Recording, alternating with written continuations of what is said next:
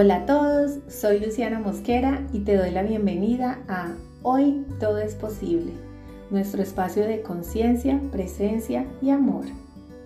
Hoy que tenemos la fortuna de estar un día más con vida, quiero llevarlos a la calma, la gratitud y la introspección. Por eso vamos a iniciar este día con una respiración profunda. Pon ambas manos en tu corazón Inhala mientras cuento hasta tres. Sostén y luego exhala sacando todo el aire por la boca. Que se sienta. Yo te guío. Inhala. Uno, dos, tres. Sostén. Tres, dos, uno. Exhala.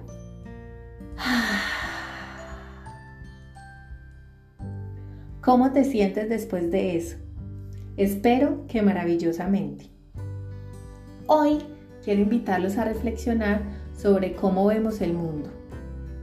¿Medio lleno o medio vacío? ¿Vemos inconvenientes o posibilidades? Para ello, quiero compartirte una experiencia que tuve hace unos años en una etapa de mi vida que quiero dividir en dos partes. Primera parte. Viendo el vaso medio vacío. En ese momento me sentía miserable. Estaba enfocada en la escasez, en todo eso que no quería y en la sensación de que algo me faltaba.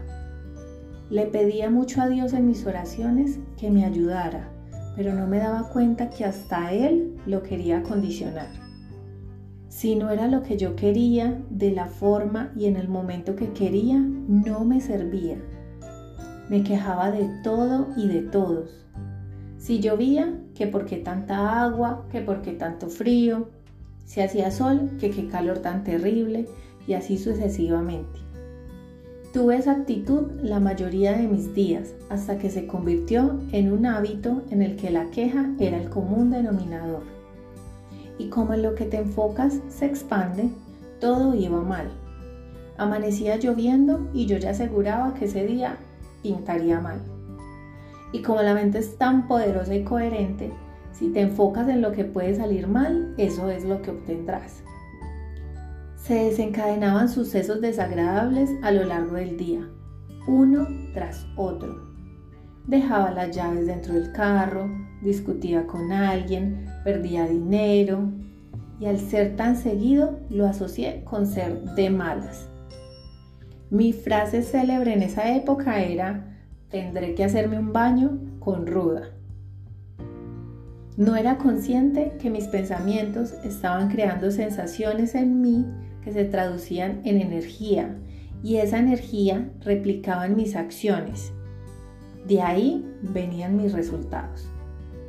No era el destino, estaba enfocando mis energías en todo aquello que no quería. Un día me estaba quejando con un cliente sobre un mal momento que viví en el que, según yo, todo iba mal. Había pedido prestado el carro a mi hermano para hacer unas diligencias familiares y cómo les parece que me choqué. Eso no era todo. El arreglo resultó ser costosísimo y había sido en un momento poco fácil de mi vida financieramente hablando. Al terminar de quejarme, mi cliente se rió y me dijo, ok, qué afortunada eres. Les confieso que eso me molestó sobremanera. Gracias a Dios saliste ilesa, me dijo. Menos mal sucedió estando sola y no en el momento en el que ibas con tu mamá y tu tía. Aparte, nadie más salió herido y por lo que me habías dicho, tú tienes más experiencia conduciendo que tu hermano. Así que si le hubiera pasado eso a él, quién sabe cuál hubiera sido el resultado. En últimas, solo es dinero. El dinero se recupera, el carro se repara, pero la vida no.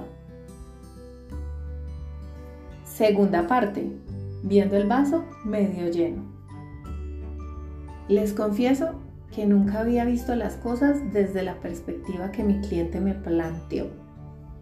Él tenía razón. Había dos formas de ver la misma situación. Una me cargaba de sentimientos de baja vibración y me ponía en el papel de víctima. Y la otra me llenaba de gratitud y resaltaba lo afortunada que soy. Era cuestión de elección. ¿Qué manera quería elegir? A partir de ahí decidí ver el lado bueno de todo siempre, adoptar la gratitud en reemplazo de la queja, porque como dicen mis mentores Caro y Miguel, o te quejas o agradeces, pero no puedes hacer las dos cosas al mismo tiempo. Entendí que la vida es fácil, que las cosas son simples, pero somos nosotros los que nos complicamos con nuestros pensamientos. No importa la situación por la que estemos pasando, lo que pensamos acerca de esa circunstancia será lo que nos empodere o nos limite. Lo que nos desanima no es lo que nos pasa, entre comillas. Es lo que pensamos acerca de lo que pasa. Si decidimos sabiamente, podremos sentirnos llenos de gratitud, fortuna y gozo hasta en el momento más complejo de nuestra vida. Es cuestión de saber elegir qué pensar. Y dirás, los pensamientos llegan a mí, yo no los provoco. Sí, es cierto, pero es nuestra decisión darle vueltas al asunto y quedarnos sobrepensando. La responsabilidad siempre será nuestra. Todos opinamos desde lo que somos, desde cómo crecimos, desde lo que hemos vivido. Cada quien interpreta las cosas desde lo que tiene adentro. Y recuerda que siempre puedes rediseñar una situación, cambiar una sensación una conversación o hasta la vida misma a tu favor. Aprovecho este punto para compartirles un antiguo proverbio chino que me encanta y leí hace mucho tiempo y me hizo demasiado sentido. Había una vez un campesino chino, humilde pero sabio, que trabajaba la tierra con su hijo. Un día el hijo le dijo, Padre, qué desgracia, se nos ha ido el caballo. ¿Por qué le llamas desgracia? respondió el padre. Puede ser, puede ser. Veremos lo que trae el tiempo. A los pocos días el caballo regresó, acompañado de otro caballo. Padre, qué suerte, exclamó esta vez el muchacho. Nuestro caballo ha traído otro caballo. ¿Por qué le llama suerte? repuso el padre. Puede ser, puede ser. Veamos qué nos trae el tiempo. El muchacho quiso montar el caballo nuevo y este, al no estar acostumbrado al jinete, se encabritó y lo arrojó al suelo. El muchacho se quebró la pierna. Padre, qué desgracia, exclamó. Me he quebrado la pierna. Su padre retomando su experiencia y sabiduría, sentenció, ¿por qué le llamas desgracia? Puede ser, puede ser. Veamos lo que trae el tiempo. Pocos días después pasaron por la aldea los enviados del rey, buscando jóvenes para llevarlos a la guerra. Vinieron a la casa del anciano, pero como vieron al joven con su pierna entablillada, lo dejaron y siguieron de largo. En ese momento el joven comprendió que nunca hay que dar ni la desgracia ni la fortuna por sentadas, ni como verdades absolutas. Siempre hay que darle tiempo al tiempo para ver qué trae. Moraleja. La vida da tantas vueltas y es tan paradójico su desarrollo que las situaciones cambian en un abrir y cerrar de ojos. Lo mejor es aceptar el presente rendirse a lo que es, aquí y ahora.